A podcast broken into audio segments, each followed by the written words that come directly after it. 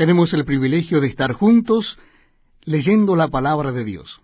En el Antiguo Testamento es en el libro de jueces, en esta oportunidad será el capítulo 17, donde vamos a leer las imágenes y el sacerdote de Micaía. Capítulo 17 del libro de jueces, versículo primero. Dice así la palabra de Dios. Hubo un hombre del monte de Efraín que se llamaba Micaía, el cual dijo a su madre, Los mil cien ciclos de plata que te fueron hurtados, acerca de los cuales maldijiste, y de los cuales me hablaste, y aquí el dinero está en mi poder, yo lo tomé. Entonces la madre dijo, Bendito seas de Jehová, hijo mío. Y él devolvió los mil cien ciclos de plata a su madre.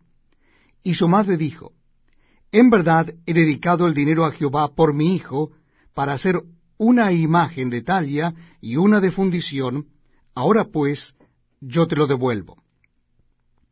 Mas él devolvió el dinero a su madre, y tomó su madre doscientos ciclos de plata, y los dio al fundidor, quien hizo de ellos una imagen de talia y una de fundición, la cual fue puesta en la casa de Micaía.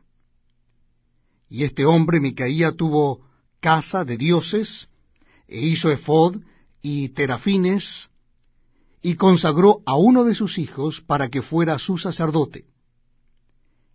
En aquellos días no había rey en Israel, cada uno hacía lo que bien le parecía. Y había un joven de Belén de Judá, de la tribu de Judá, el cual era levita y forastero allí.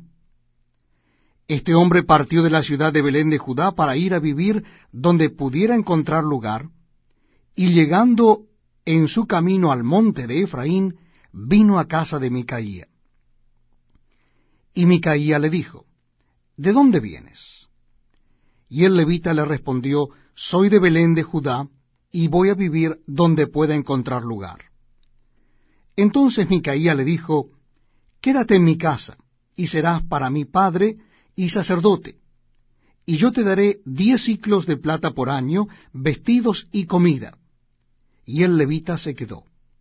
Agradó pues al levita morar con aquel hombre, y fue para él como uno de sus hijos. Y Micaía consagró al levita, y aquel joven le servía de sacerdote, y permaneció en casa de Micaía.